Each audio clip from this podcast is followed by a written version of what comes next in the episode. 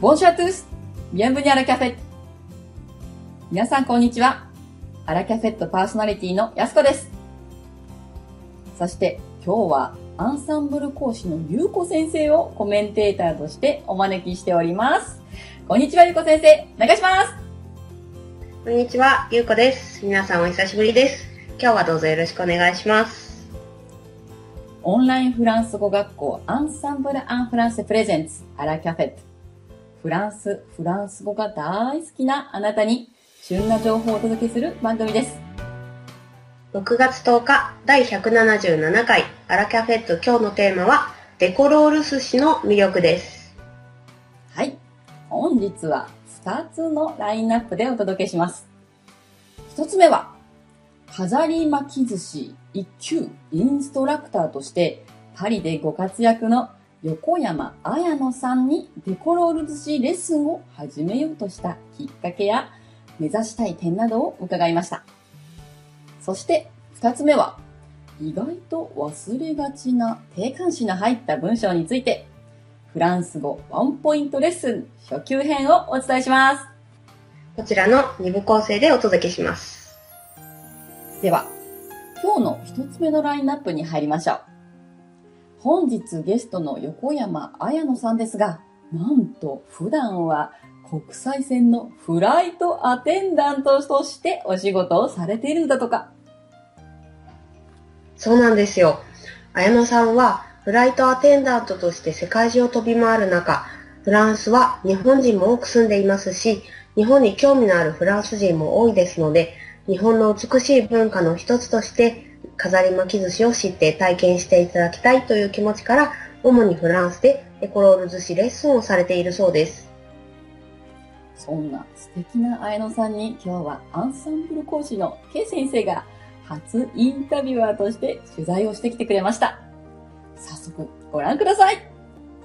K 先生、よろしくお願いします。え、綾野さんは普段はあのフランスの航空会社で国際線のキャビンアテンダントさんをなさっているということなんですが、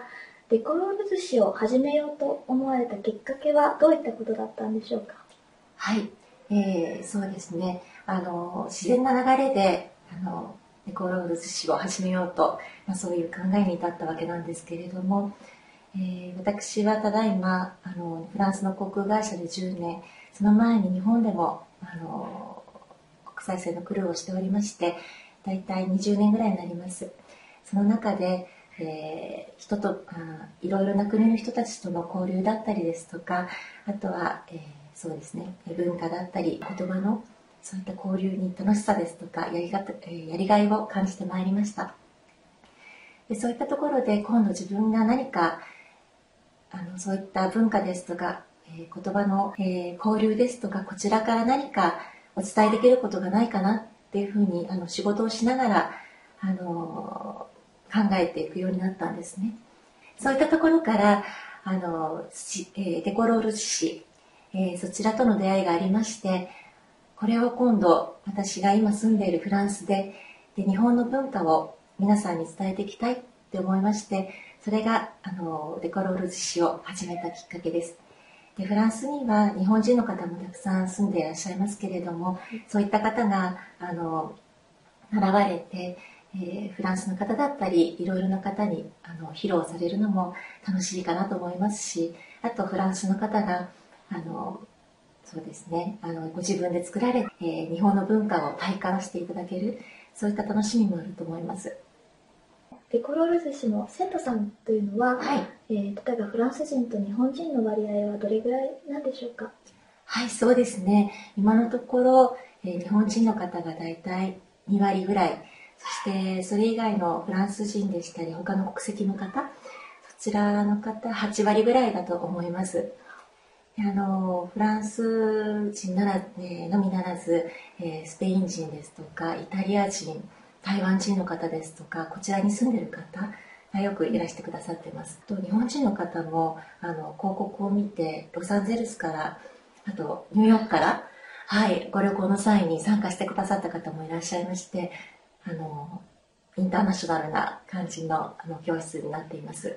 それは素敵ですね。ありがとうございます。私の、まあ、あの、目指したいところの一つでもありますので、すごく嬉しいことです。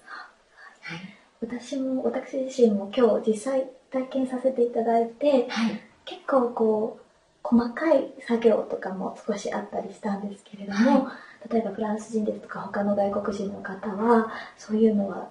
どのぐらいできるんでしょうか？そうですね。あの、もともと、あの、日本の文化のものですから、初めて手にあの触れる方もたくさんいらっしゃるんですね。そういった方には最初は難しそうですけれども、こちらもゆっくりとあの教えて、皆さんに分かるように教えていますし、そのうちにコツをつかまれて、はい、あの、皆さん上手に、はい、作られます。失敗した方は一人も実はいらっしゃらない。あのそうですねお年を召した方もいらっしゃいますが一番小さなお子さんですと4歳のお子さんから、はい、あの作ってくださったりとかしてますし、はい、じゃあ誰でも楽しめるような感じですね。そうですねそれが一番だと思いますはい。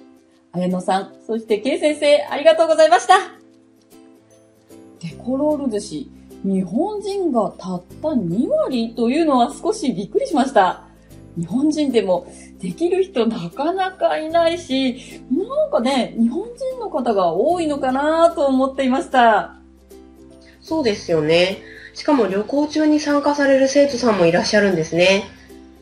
なんか女子力が上がりそうなレッスンですね。私もパリに行った時に行ってみようかなと思ってしまいました。ね、ゆうこ先生、今度一緒に行きましょうよ。いいですね。パリでフランス料理をいただいたら、次は自分でデコロール。そしてフランス人に振る舞って、尊敬の眼差し、おーなんてね。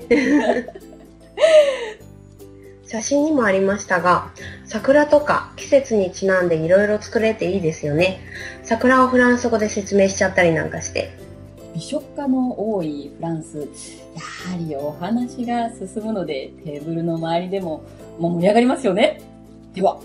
今日は桜のデコロール寿司にちなんで、春に桜が咲くという一文をゆうこ先生に作ってもらいましょうか。今日のワンポイントフランス語レッスンです。はい。改めて振られると緊張しますね。えー春に桜が咲くですね。Les cerisiers fleurissent au printemps. 桜の木という名詞、cerisier は男性形ですが、この場合は一般の何々という意味ですね。桜という名詞についてお話ししますので、定冠詞を用います。さらに数えられる名詞ですので、この桜は複数形で表します。fleurir という動詞で、この三人称複数形は fleuris。読みが注意ですね。ここ、unt 三人称複数です。ここがポイントです。こういうところがテストで狙われますよね。そして、春には au printemps。Les cerisiers fleurissent au printemps。さすがゆこ先生。流れるようなレッスントークでしたね。春だけではなく、夏に咲く花、秋などいろいろな季節、そしていろいろな草花でフランス語作文をしてみてくださいね。花が咲く表現使えたよというお声、ぜひお待ちしております。ラジオアットマークアンサンブル FR.com ラジオアットマークアンサンブル FR.com ぜひこちらまでお便りを送ってください。お待ちしております。では本日はここまでといたしましょう。アラキャペットを運営しているオンラインフランス語学校アンサンブル・アン・フランセはフランス語を365日自宅で1回1500円からプロの講師に学べる学校です。フランスで叶えるあなたの夢応援しますやすこと